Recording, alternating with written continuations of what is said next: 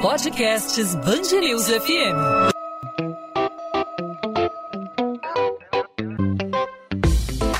Dois às 20, com Maurício Bastos e Luana Bernardes. O coronavírus obrigou a população do mundo todo a mudar uma série de hábitos. Lavar as mãos com mais frequência, usar álcool em gel, evitar abraços, aperto de mão, contatos mais próximos com outras pessoas, tudo isso substituído pelo contato à distância. As pessoas conversam por meio da internet, fazendo chamadas de vídeo muitas mudanças. Mudanças de hábitos culturais, de higiene, mudanças na economia.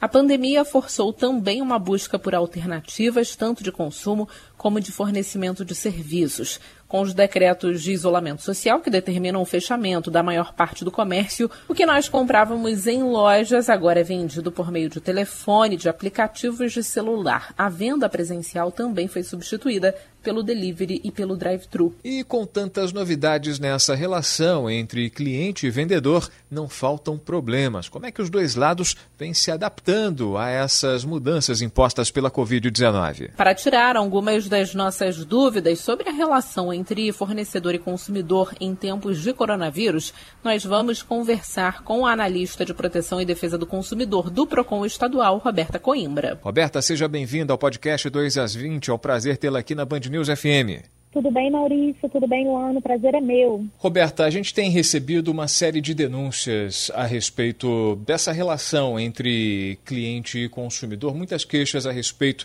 de preços abusivos, de falta de reposição no estoque de alguns itens, de falta de produtos para higienização de clientes nos estabelecimentos que estão abertos, também muita queixa a gente tem encontrado na demora na entrega de mercadorias no serviço delivery, inclusive isso não se restringe mais a restaurantes restaurantes né, e lanchonetes. O governador Wilson Witzel, na, no início da semana, ele meio que liberou é, para outras modalidades, para outros ramos do comércio, fazer esse serviço de entrega, algo que já existia no e-commerce, né, no comércio pela internet. Muitas queixas estão chegando ao PROCON. De que forma isso está sendo tratado é, pelo órgão da defesa do consumidor em nível estadual? Maurício, é, a gente teve um aumento considerável tanto de reclamações individuais quanto de denúncias né, para ser, serem apuradas. Só de denúncia a gente recebeu mais de 600. O principal tema delas é aumento abusivo dos produtos, álcool em gel, itens de supermercado, valor de máscaras é, o aumento de álcool em gel é, foi apurado em alguns estabelecimentos já pelos fiscais do PROCON. É, a variação foi de 2,21% a 119,33% em relação ao praticado nos meses anteriores. O aumento mais expressivo que a gente viu foi das máscaras, que foi de 527%. Então a gente tem e a gente a, os estabelecimentos é, físicos que a gente é, fiscaliza ou são autuados se a gente tiver já uma indicação de que aquele preço é abusivo. Se a gente não tiver, é, a gente é, determina que o estabelecimento apresente as notas fiscais dele, justamente para a gente apurar se ele está efetivamente repassando o aumento do mercado ou se ele está se aproveitando da situação, porque o, a definição de preço abusivo é justamente a elevação sem justa causa do preço dos produtos e dos serviços. Em relação aos deliveries, a gente tem tido muita dúvida sobre é, se o delivery ele tem que cumprir as prioridades, né, como é, o atendimento presencial cumpre. Tem realmente tido um problema de demora, né, principalmente nas entregas de supermercado, é, em virtude de um aumento de demanda. É, outra coisa que a gente tem fiscalizado bastante é a questão da sanitização né, nos estabelecimentos que permanecem abertos é, os dois decretos do governador relativos ao fechamento de alguns estabelecimentos e a manutenção de outros estabelecimentos abertos determinam a disponibilização de sabonete líquido, de água corrente, de álcool em gel. Aqui no estado do Rio de Janeiro, a gente tem uma lei de 2012 que ela determina que os estabelecimentos, que instituições bancárias, hotéis, restaurantes, bares e similares é, disponibilizem gel sanitizante, tudo isso está sendo fiscalizado pelo PROCON. Roberta, e como o consumidor pode identificar um preço abusivo? Existe um limite para ele perceber que o preço está sendo cobrado além do devido? Existe um limite para ele saber que o preço está sendo cobrado além do devido?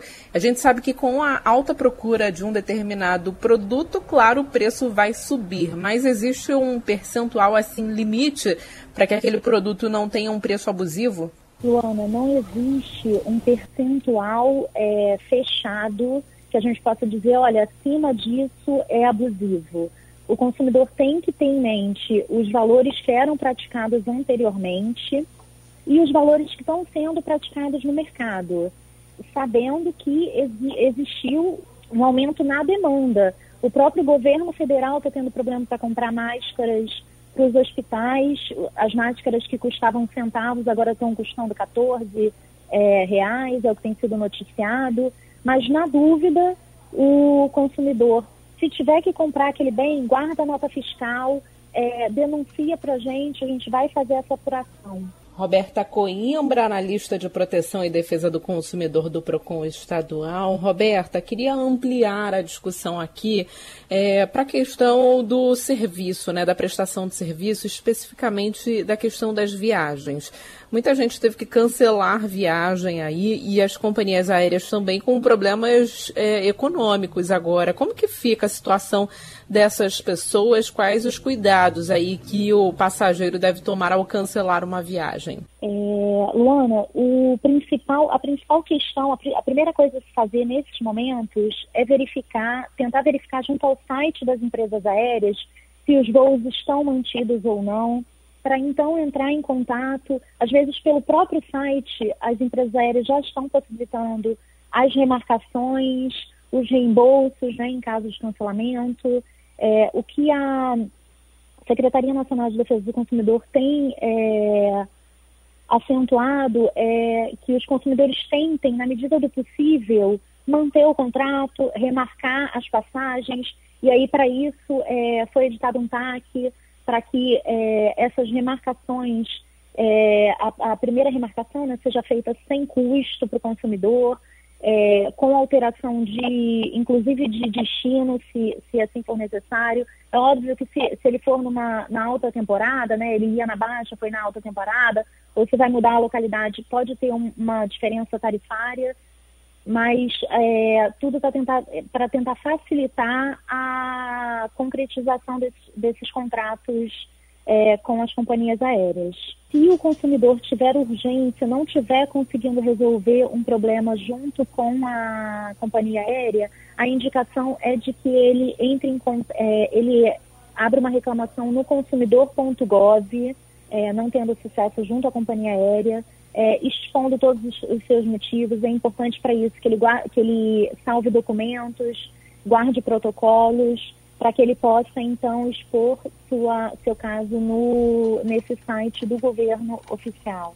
A gente tem acompanhado também, Roberta, muitas queixas de consumidores, especialmente pais de alunos, né, pais, mães de alunos, a, a, respeito de mensalidade escolar. Muitos argumentando que, pelo fato de não haver aula presencial e o, a escola não oferecer algum tipo de ensino à distância, essa matrícula tem que ser interrompida, ou melhor, mensalidade não deve ser cobrada. Qual a orientação do PROCON no sentido de normatizar essa situação entre pais de alunos e escolas, e aí eu também para academias, para outros tipos de cursos? É, a primeira orientação e a mais importante nesse momento é estabelecer uma linha de comunicação. As escolas, em específico, é, principalmente pela, por indicação da Secretaria de Educação, é, têm mantido as aulas online.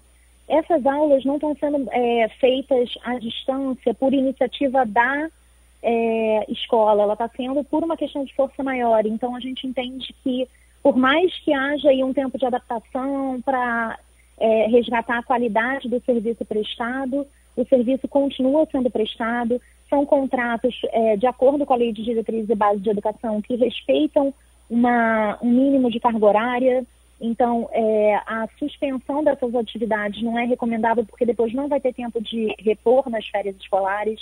Então, realmente, a indicação é que é, haja essas aulas é, à distância E como o contrato é semestral ou anual, ele é um contrato que é, não necessariamente, no qual não necessariamente você paga o mês em que você está usando. No mês de férias você paga é, a mensalidade normalmente. É o que está acontecendo nesse caso. Algumas escolas demoraram algum tempo aí para implementar o ensino à distância. Esse tempo depois, é, durante as férias escolares, quando, a, quando tiver acabado o ano letivo, né, tiver acabado o pagamento dessas 12 parcelas, a escola não vai poder é, cobrar nenhum valor a mais por esse serviço que está sendo re reposto. Mas agora, nesse momento, a, in a indicação é de que as mensalidades continuem sendo pagas, porque o serviço vai ser prestado é, dentro dessa carga horária mínima é, estabelecida pela Lei de Diretrizes e Bases de Educação.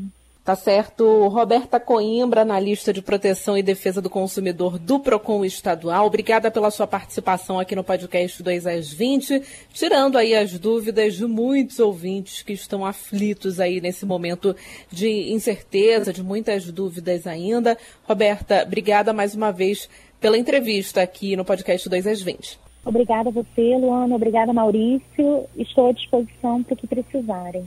Obrigado, Roberta. Até uma próxima oportunidade.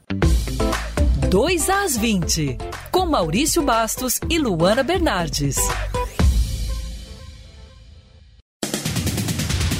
Rio de Janeiro já registra mais de 100 mortes pela Covid-19. Segundo a Secretaria Estadual de Saúde, nesta quarta-feira o número saltou de 89 para 106. A pasta investiga ainda outras 79 mortes. O último boletim também registra 1.938 casos confirmados. Nesta terça, eram 1.688. Profissionais da saúde e da segurança pública podem ter isenção de pedágio durante a pandemia do coronavírus. A medida foi aprovada pela Assembleia Legislativa do Rio nesta terça-feira e depende da sanção do governador Wilson Witzel para entrar em vigor.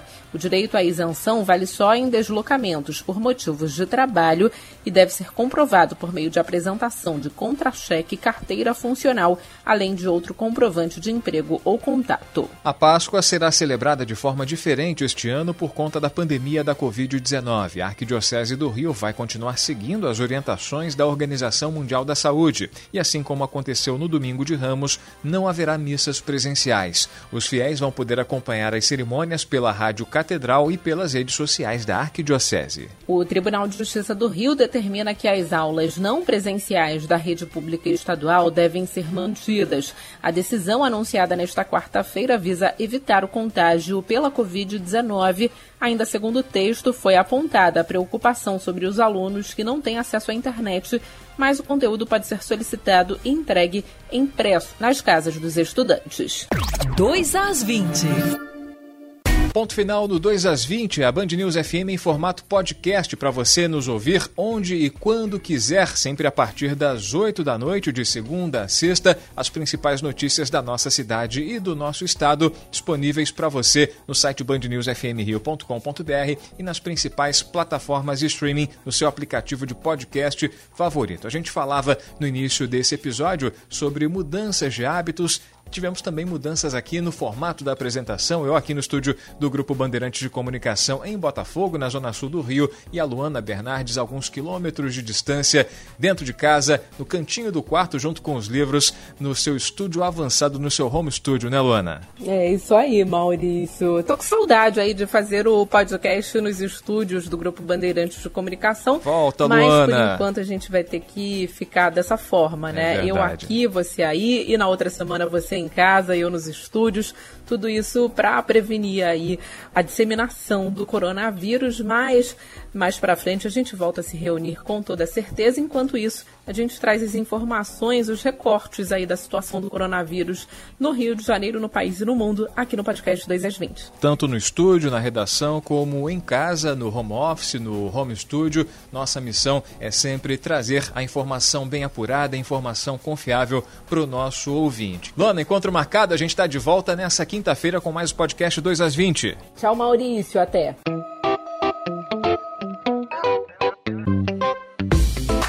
Dois às 20, com Maurício Bastos e Luana Bernardes.